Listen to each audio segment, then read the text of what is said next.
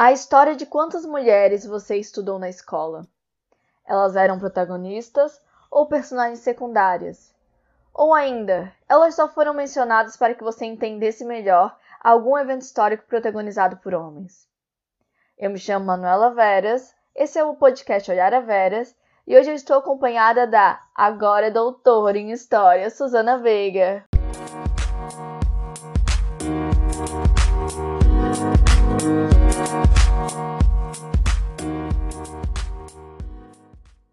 Oi, Su, tudo bem contigo? Muito obrigada por ter aceitado participar do podcast. Ah, obrigada, Manu. Eu queria primeiro te agradecer o convite, né? É, eu conheci você através da Maria Carolina Medeiros, né? E já adorei, assim, o seu, a sua proposta. Acho que é, eu fico sempre muito feliz quando a gente tem mulheres, assim, nesses espaços, especialmente nessas redes sociais, trabalhando com ciência, trabalhando com divulgação de outras mulheres também. Então, muito obrigada. Para mim é uma honra estar aqui. Então, eu sou historiadora de formação e também turismóloga. eu trabalho há cerca de 10 anos com pesquisa em história das mulheres, né, desde a graduação. Eu acho que todo o cientista ele começa a sua trajetória através de algum incômodo, né?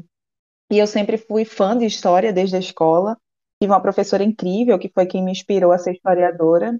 E eu sempre me incomodava com as narrativas masculinas, né? Como se o, masculino fosse o universal. E eu ficava querendo saber das mulheres na história, onde estavam as mulheres.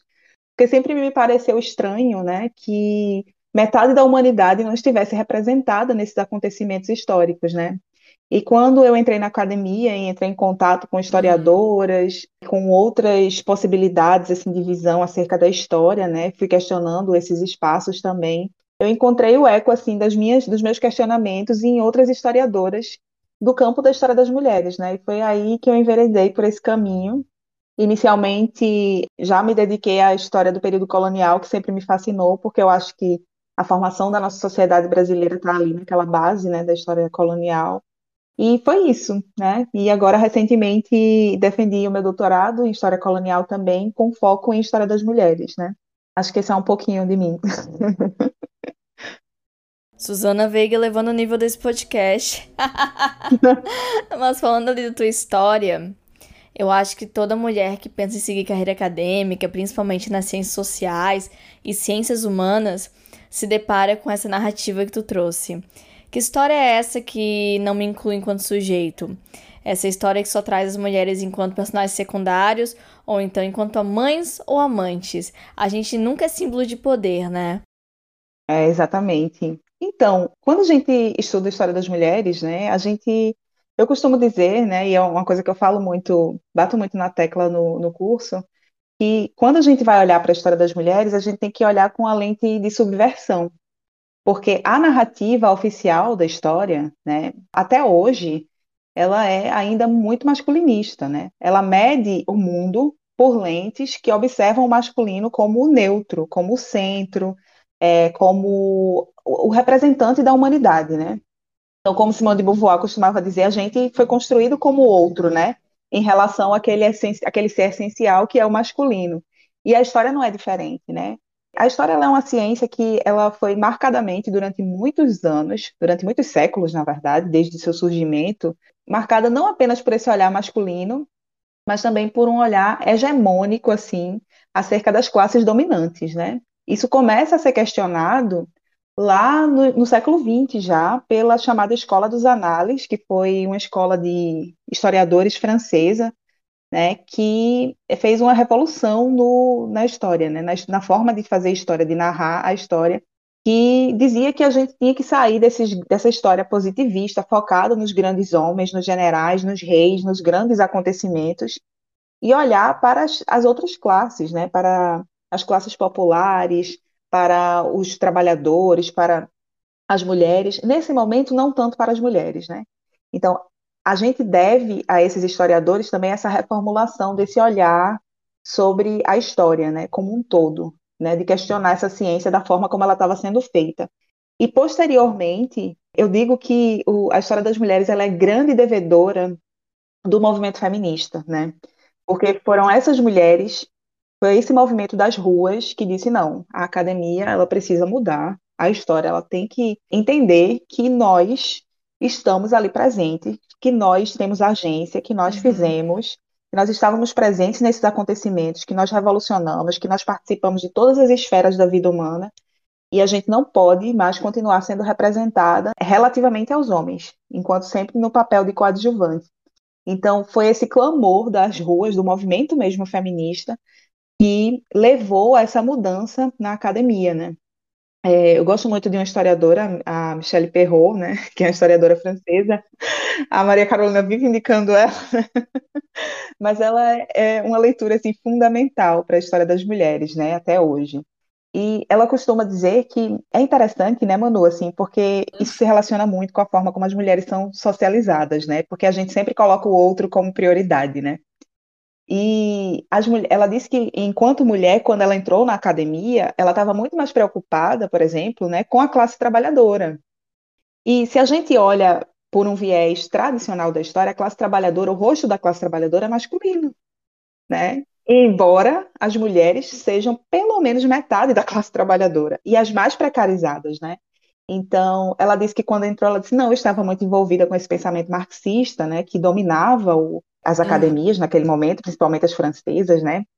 E ela disse: eu, eu nem me importava com a história das mulheres. Então, quando o movimento feminista começa a, a fazer essa, essas reivindicações de não, a gente precisa encontrar esses espaços, questionar essa narrativa e trazer as mulheres para dentro da história, ela, inclusive, ela disse que organizou um curso sobre história das mulheres, mas perguntando. O, o, título do curso era As Mulheres Têm História? Porque ela disse, nem eu sabia se a gente tinha história.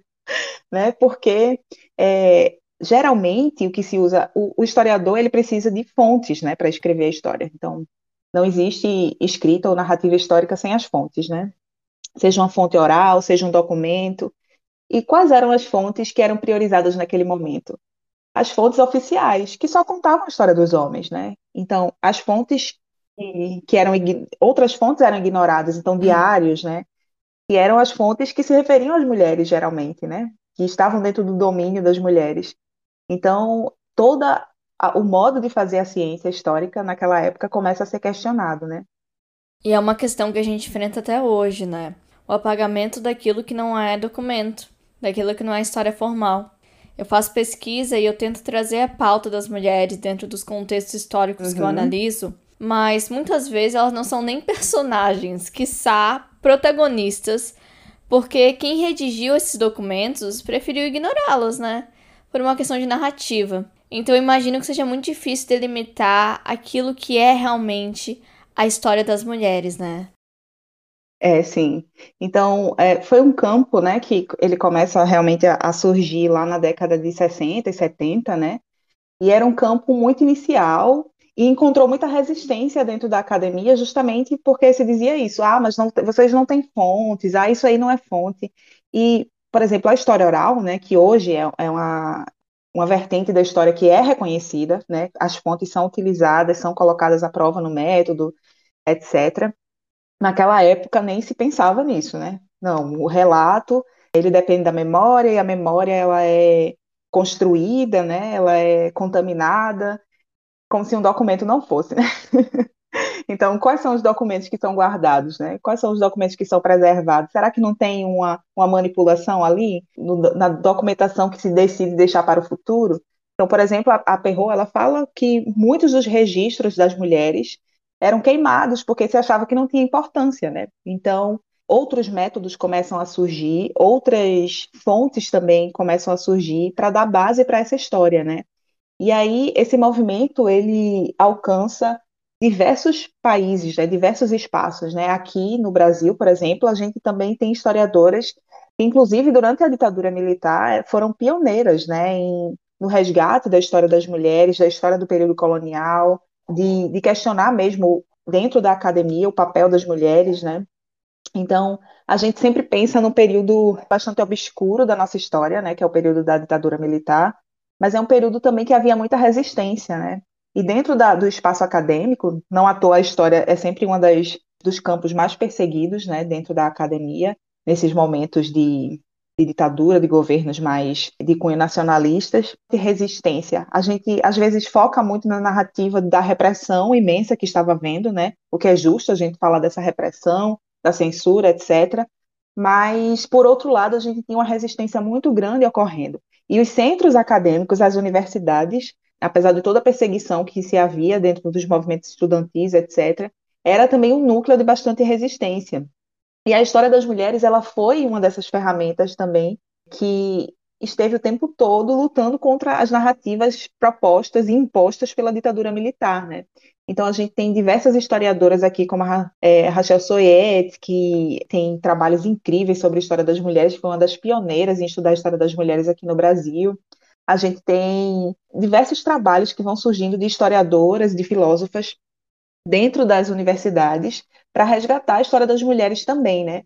Embora a princípio essa história ela também vai versar principalmente sobre as mulheres mais da elite, né? Posteriormente, a gente tem outros trabalhos, principalmente na década de 80, 90 e agora nos anos 2000, principalmente, surgindo para mostrar também as mulheres que estavam dentro dos grupos mais marginalizados, né? Das mulheres indígenas, das mulheres escravizadas.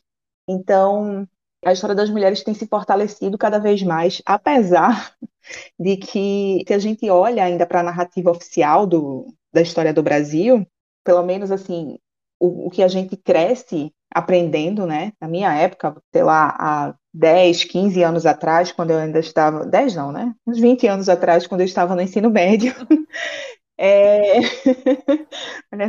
sem muita noção, né? É, quando eu estava no ensino médio, a referência que eu tinha sobre a história do Brasil era apenas de homens, né?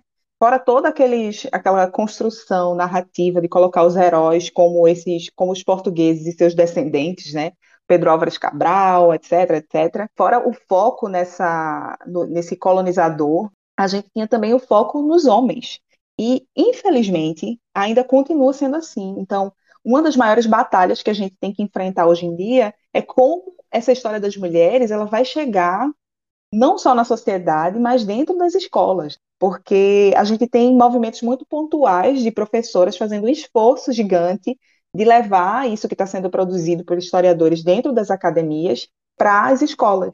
Mas ainda as nossas crianças e adolescentes e os jovens no geral, até porque a nossa educação ela atende muito a essa questão dos vestibulares, etc. Né? Então, é um conhecimento que é voltado para essas provas que o jovem vai enfrentar para entrar dentro das universidades, é muito focada ainda nessa mesma narrativa, de colocar esses homens em evidência e deixar as mulheres lá no papel de submissa ou destacar o papel de um ou duas, uhum.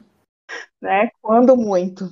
Né? Então, é, é um campo que ele ainda está a ser conquistado, né? A narrativa hegemônica ainda coloca o homem como centro e como o representante da humanidade.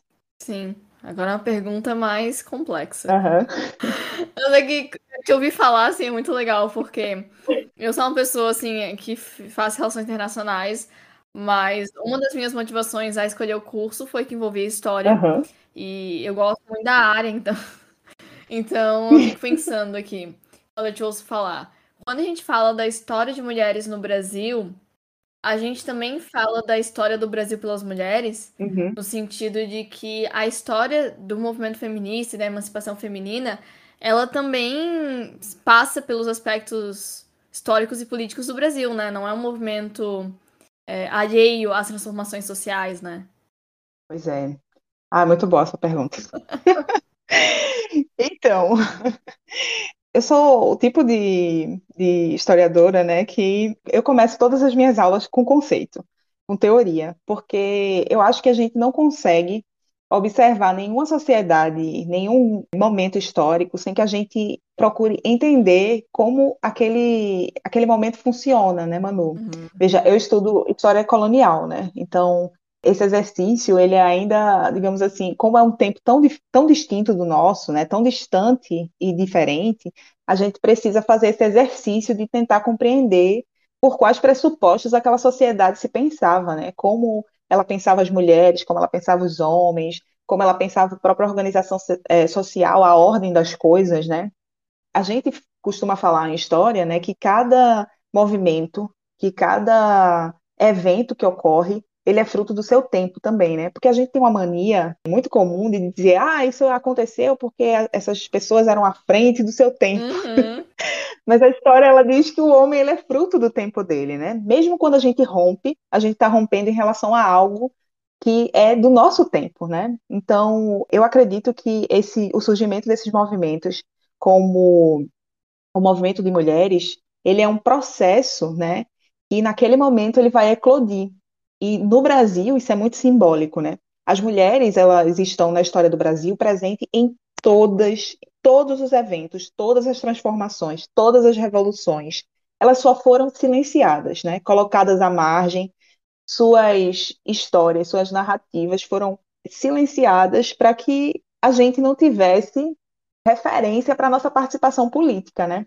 Então, o movimento de mulheres, na verdade, ele é como se fosse aquela ruptura, né, que foi necessária para dizer, olha, a gente sempre esteve aqui e a gente está cansado de ver vocês nos silenciando. Então agora a gente vai falar, uhum. nem que esteja né, quebrando tudo nas ruas.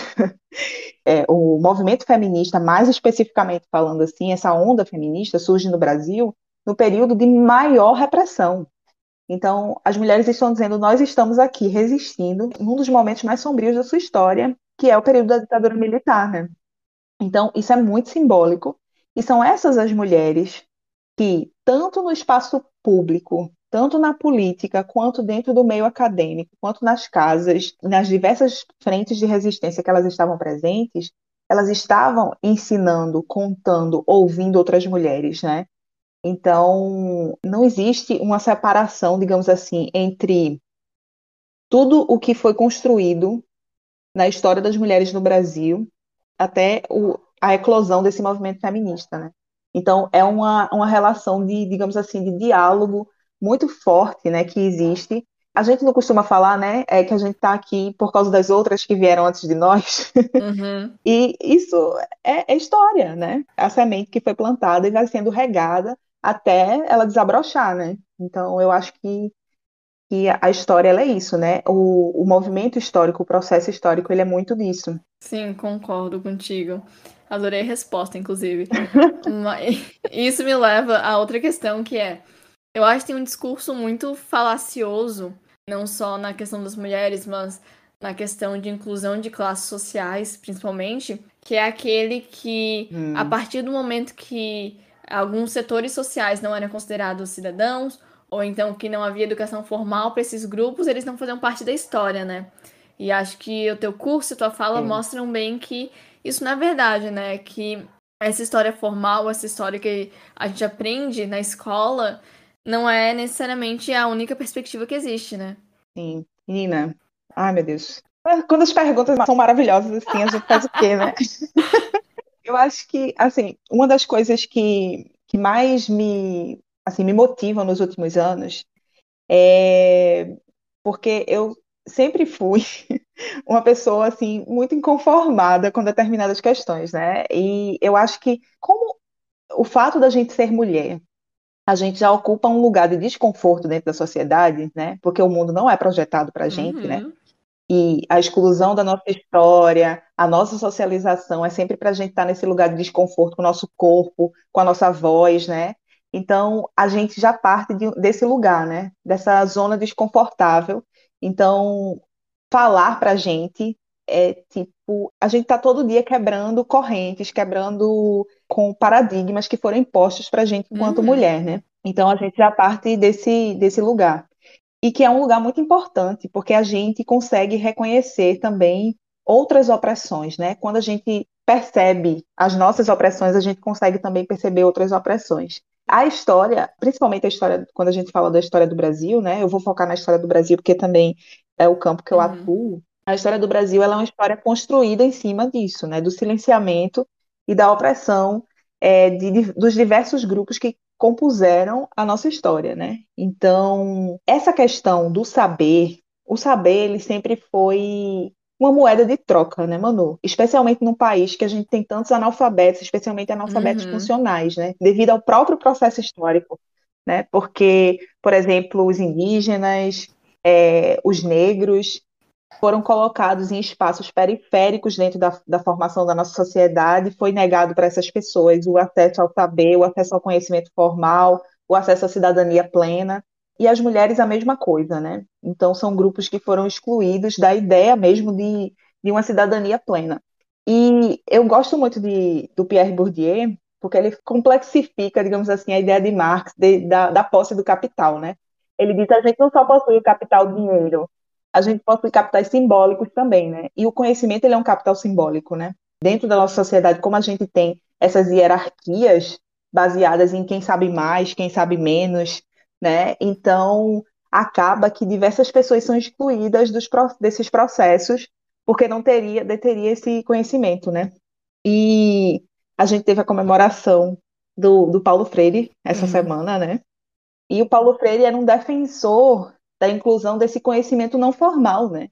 Ele dizia que todo indivíduo ele tem um conhecimento e ele pode agregar, né? A gente tem acesso ao conhecimento formal, ok, é incrível, mas a gente tem que estar no diálogo com cada pessoa que detém um outro tipo de conhecimento, né? E a história, ela não foi feita apenas por essas, pelas pessoas que tinham o poder ou o conhecimento formal, né? Se a gente vai olhar para desde o período colonial até a contemporaneidade. Então, por exemplo, nas revoluções liberais, como a de 1817, que ocorreu em Pernambuco, estavam envolvidos mulheres, estavam envolvidos ex-escravizados, estavam envolvidos pessoas que não tinham acesso à escola, que não tinham acesso à universidade, como os homens brancos tinham no período, e mesmo assim tinham acesso a essas ideias que circulavam na época e se engajavam nesses movimentos sociais porque eles queriam um mundo diferente, uma sociedade diferente. Então, no período colonial, por exemplo, né, o máximo que você podia alcançar de status dentro dessa sociedade era possuir um engenho. E muitos desses senhores de engenho, especialmente no século 17 e 18, eram homens que tinham dinheiro para ter instrução, para frequentar os colégios jesuítas, né, e fazer uma formação, ou para ir para universidades em Portugal, na Espanha, etc. Mas só no período, num curto período de tempo, de cerca de 60 anos que eu estudo, entre os séculos 16 e 17, a gente tem mais de 80 senhoras de engenho, mais de 80 mulheres que não tiveram acesso à educação formal administrando uhum. engenhos. Então, essa ideia de que apenas as pessoas com, com esse conhecimento formal, com esse status né, que tem em torno desse, desse poder, desse capital intelectual, desse capital simbólico na nossa sociedade, não são apenas essas pessoas que fazem a história que fazem a roda da história girar, né? Como você disse, é muito simbólico essa questão para a luta de classes, né? O nosso país, por exemplo, e tantos outros, é um país que é fundamentado na, na hierarquia de classes também, né? A gente tem uma elite que é detentora desse capital, tanto do capital simbólico, mas também do, do capital efetivo, né? Do dinheiro. E a gente tem esses grupos que são a, a massa da classe trabalhadora que raramente tem acesso a esse conhecimento formal, quando tem, é, às vezes, o ensino médio ou o ensino fundamental. E essas pessoas passam por processos pesados né, de, de alienação, porque é, ficam presas em jornadas de trabalho exaustivas, né? E a gente sabe que as mulheres, especialmente as mulheres negras dentro da nossa sociedade, elas possuem também toda essa, essa estrutura que as coloca dentro desses empregos domésticos, por exemplo, de empregos em que elas não têm não nem se quiserem podem ter tempo, né? Porque o tempo ele é muito precioso dentro da sociedade capitalista, né? Tempo para ter acesso a, a cursos ou a formação ou a ir para uma universidade, né? Então, há pouco tempo atrás é que a gente conseguiu que finalmente filhos de empregadas domésticas pudessem pela primeira vez entrar dentro do espaço de universidade, né? Então, a gente ainda tem uma sociedade muito baseada nessa hierarquia de classe, que é uma hierarquia também do conhecimento, de quem tem o conhecimento. Mas mesmo assim, mano, eu consigo observar as, as pequenas resistências que ocorrem na história por parte desses grupos, né? Então, veja, no período da década de 70, né, todas as greves que houveram no ABC Paulista, é, no Sul e no Nordeste, então, todos esses movimentos que ocorrem que a gente vê o povo envolvido, a gente está vendo que essas pessoas elas estão se organizando, mesmo ante esse poder tão opressor, né? Que as proíbem de, de frequentar ou de ocupar determinados espaços dentro da nossa sociedade, e mesmo assim elas estão se organizando e fazendo a roda da história girar, né? uhum. né? E eu fico pensando também, né, que mesmo a história das mulheres sendo já um ramo da história que apresenta resistência, não é uma, algo unificado, né? Então, como tu bem falou, Uhum, a narrativa das mulheres negras na história do Brasil é bem diferente das mulheres brancas. Até hoje, a economia do cuidado, ela sim. cobra mais as mulheres, e as mulheres racializadas são muito Uhum. mais afetadas por isso.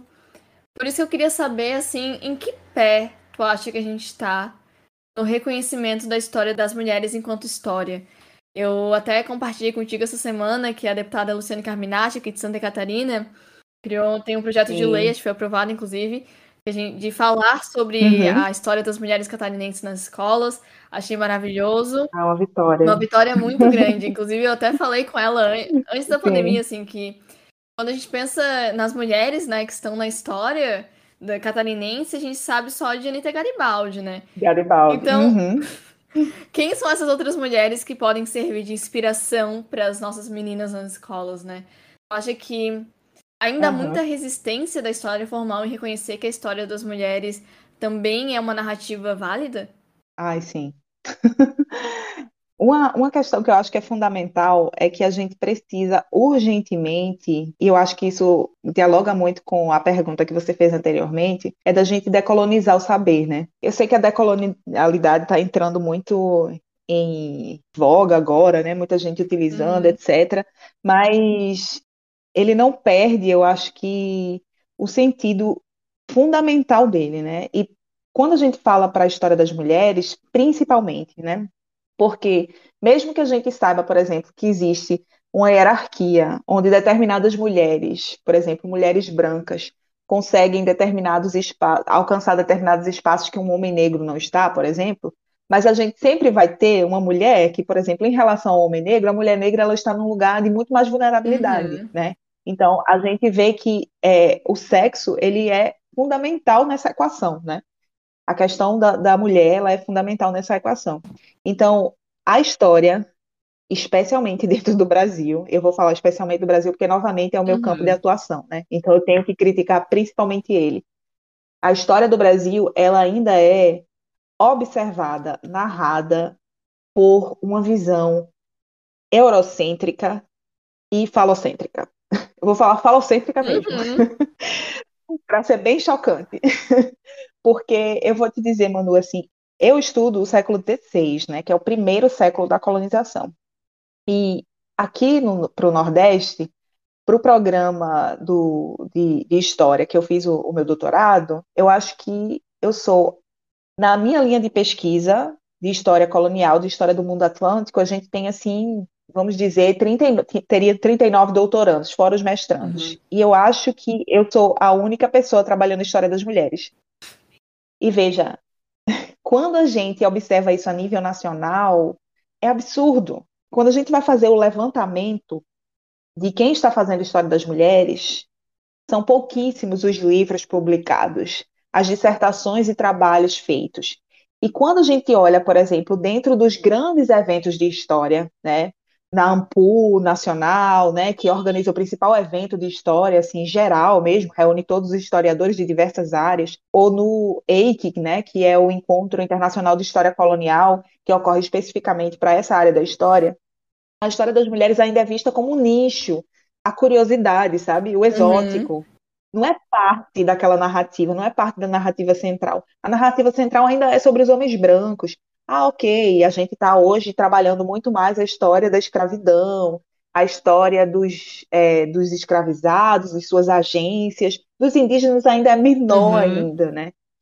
E quando a gente observa isso, a gente vê o quanto a gente ainda tem que lutar para que essa narrativa da história das mulheres deixe de ser marginalizada. A gente não quer que a história das mulheres seja ainda a história das mulheres, a gente quer que seja só história, né? Porque é isso. Nós somos metade da humanidade, então não é a história da gente, é a história da humanidade, né? Então, é, e é cansativo a gente ter que sempre bater nessa tecla e ser olhada de forma enviesada, porque parece que a gente está tentando trazer algo absurdo para dentro da narrativa oficial, né? E eu acho que não apenas, né? Eu entrei num, num debate essa semana porque vieram me perguntar assim: ah, mas se a gente vai falar da história das mulheres é, que tinham acesso ao poder. A gente não está falando das mulheres brancas e de elite e da elite, então a gente deveria falar sobre outras histórias, as histórias das indígenas, das escravizadas. Gente, a gente precisa falar de todas as histórias das mulheres, porque até agora a gente não ouviu foi nada né? Então, é necessário que a gente conte das mulheres da elite, das mulheres escravizadas, das mulheres indígenas, desses grupos indígenas e da participação feminina na história indígena antes da chegada dos portugueses, né? Porque parece que a gente só tem história a partir da chegada dos portugueses também, né, Manu? Uhum. Ainda tem essa visão extremamente colonizada, né? Porque é o que eu falei, né? É essa visão eurocêntrica de que, ah, não, indígena não tem história, né? Como eu cheguei a ouvir na, no espaço acadêmico lá em Portugal, quando eu fiz o meu doutorado em São Luís, que eu fiquei horrorizada. Sim. Não, e eu fui morrendo de medo da aula, porque era, é uma instituição de renome, que é a Universidade de Évora, né? uhum. né? E eu estava, né, tremendo, eu disse, meu Deus, esses alunos devem ser, né? Porque a gente ainda tem aquela visão, né, de que a Europa é o centro do, de produção de conhecimento, etc. E quando, a primeira aula que eu dei, eu já ouvi o absurdo de ah, eu não sabia que indígena tinha história. Né? E eu fiquei, como assim? Como é que eu... por onde eu começo com essas pessoas que estão no oitavo período de história, né, no sétimo período e não sabem que indígena tem história, que, que os escravizados tiveram história, sabe? Ainda continuam reproduzindo aquela narrativa de, ah, não, a gente descobriu o Brasil, gente. Então, assim, a gente aqui por exemplo, eu considero que nos espaços acadêmicos a gente já avançou bastante uhum. em relação às discussões comparando com Portugal, por exemplo, né? Mas em compensação, em outros espaços, como essa questão da história das mulheres, né?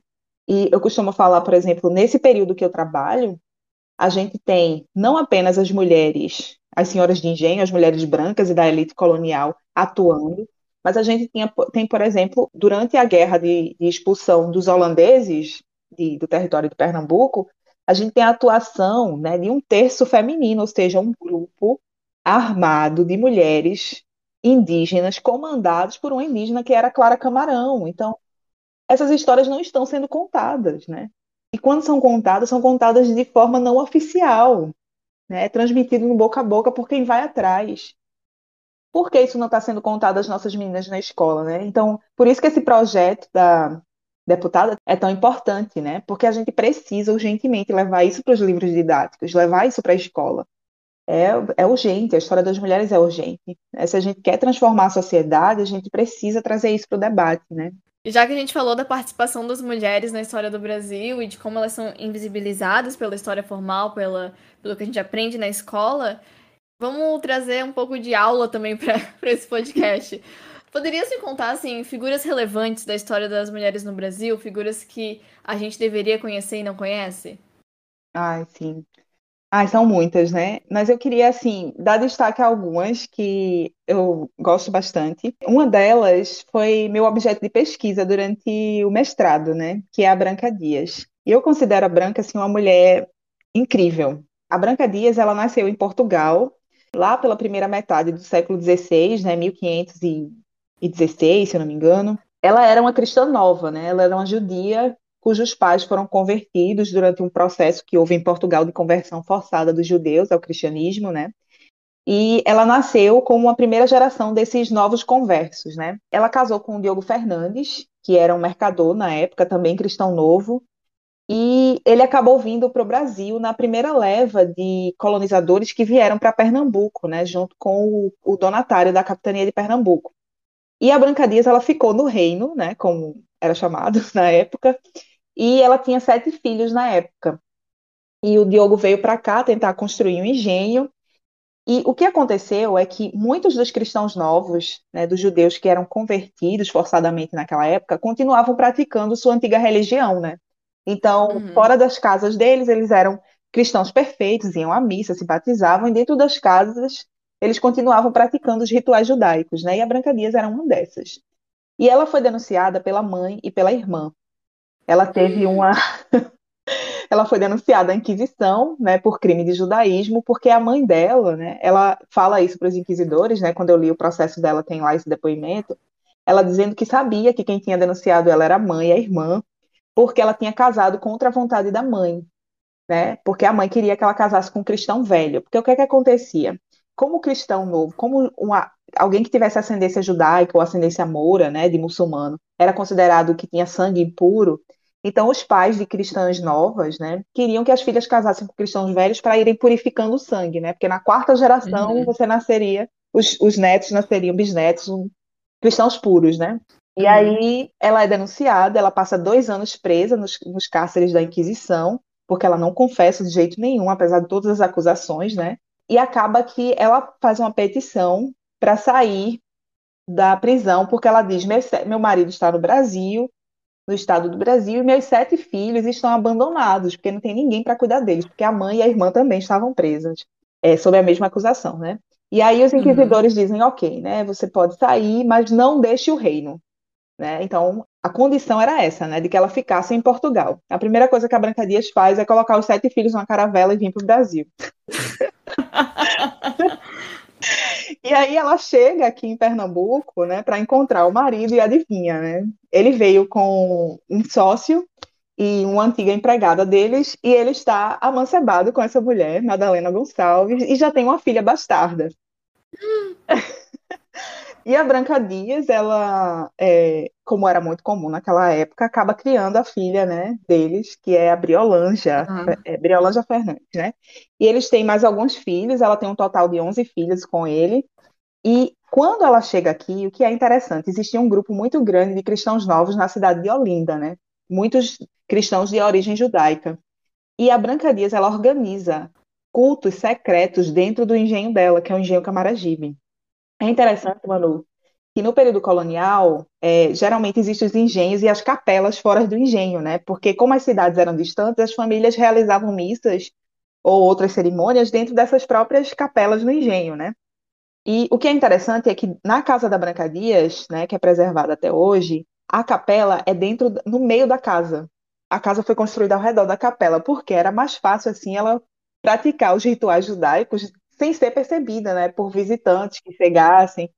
Então, ela organiza, inclusive, um homem para passar com um sinal secreto para avisar esses judeus lá de Olinda, esses cristãos novos, que ia ter reuniões, né? Então, eles comemoravam as festas judaicas, eles realizavam o Shabat, e ela era a líder desses rituais religiosos, ela juntamente com as filhas. E veja que coisa interessante, ela sabia ler e escrever, o que era incomum para as mulheres na época, né? E ela não era uma mulher da elite.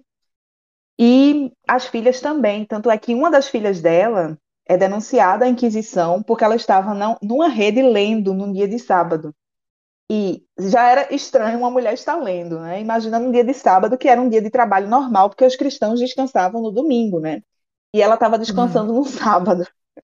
Então foi muito interessante quando eu li a denúncia, porque eu disse, o queixo desse vizinho deve ter caído, né? Primeiro, a mulher numa rede, ao invés de estar trabalhando num sábado.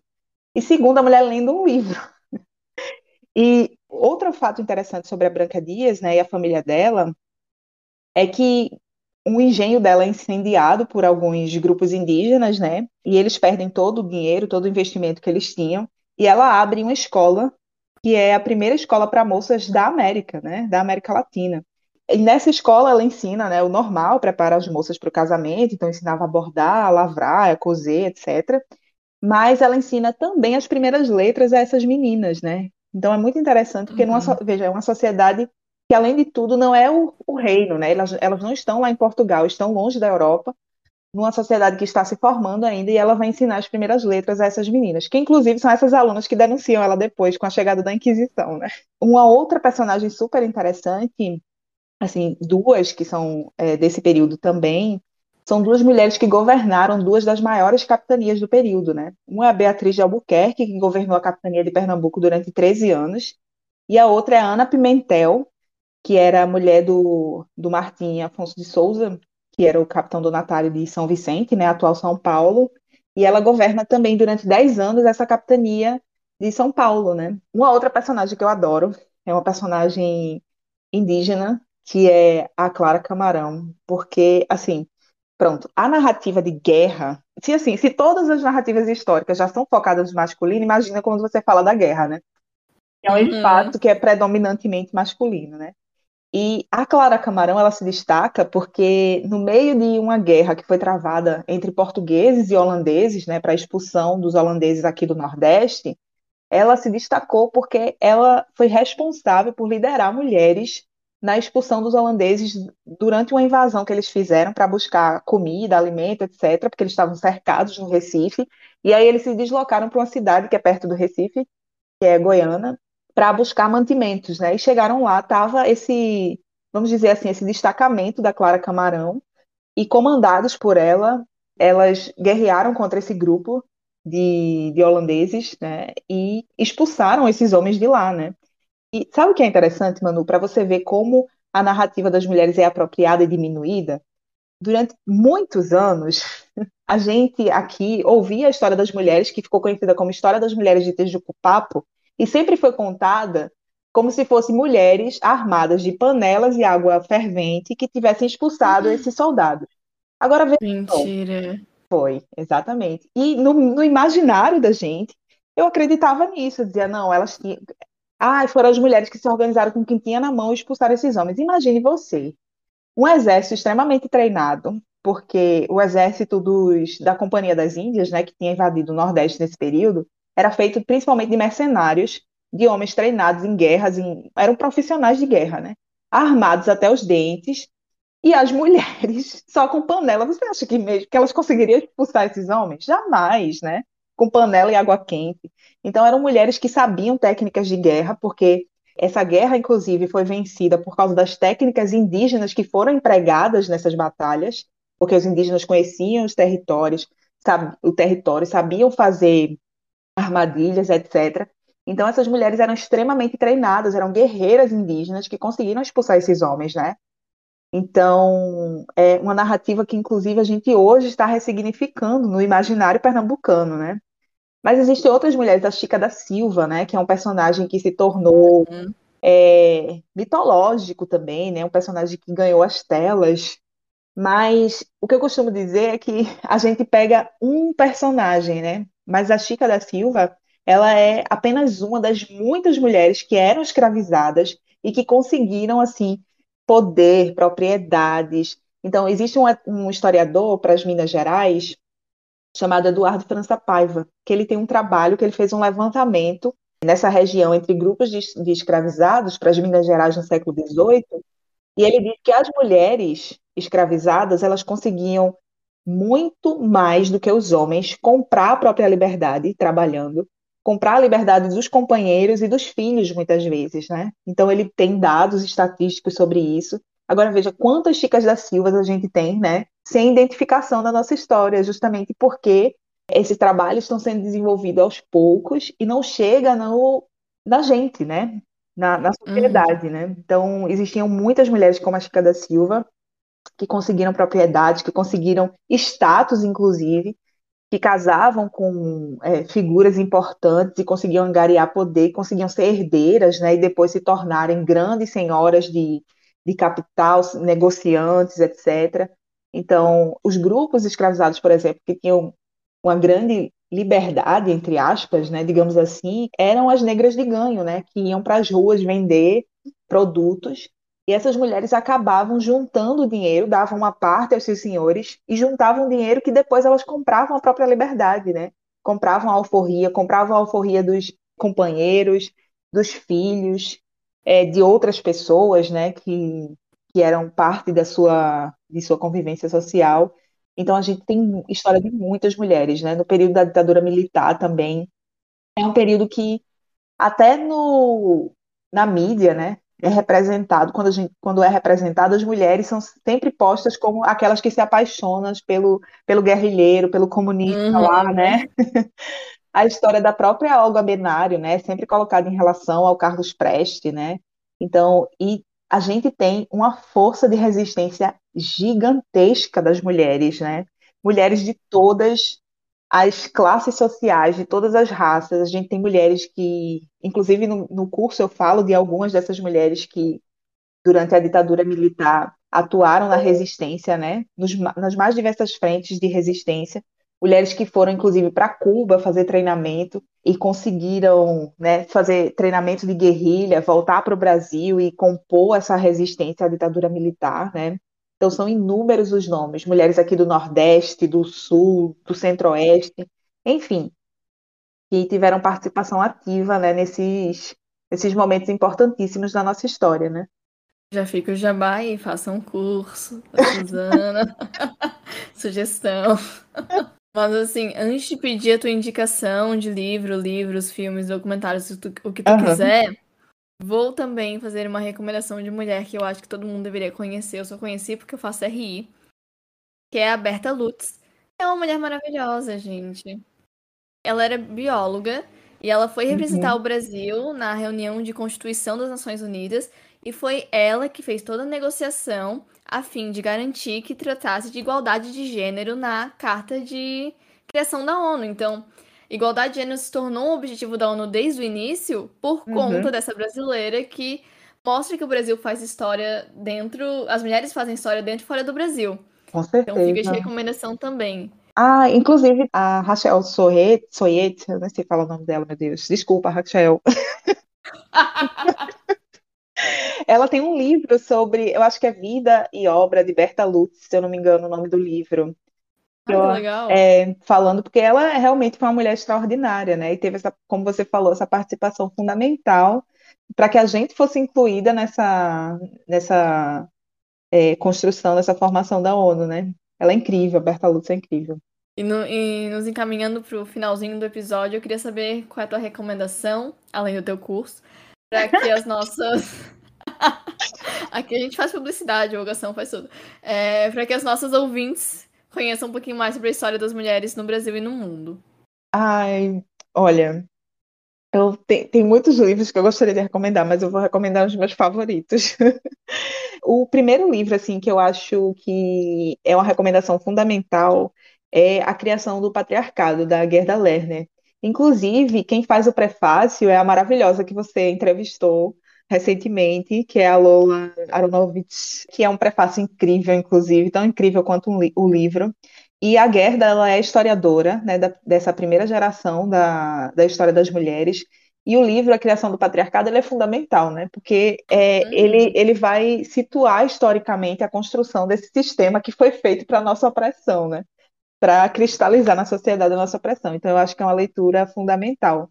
Uma outra que eu recomendo muito é o livro da Mary Del Priori, que foi uma das historiadoras que inaugurou a história das mulheres no Brasil, que é inclusive o livro se chama História das Mulheres no Brasil, né? A Mary Del Priori ela tem um trabalho assim fundamental de pesquisa sobre as mulheres e esse livro ele é uma coletânea de vários historiadores trabalhando com esse tema, né?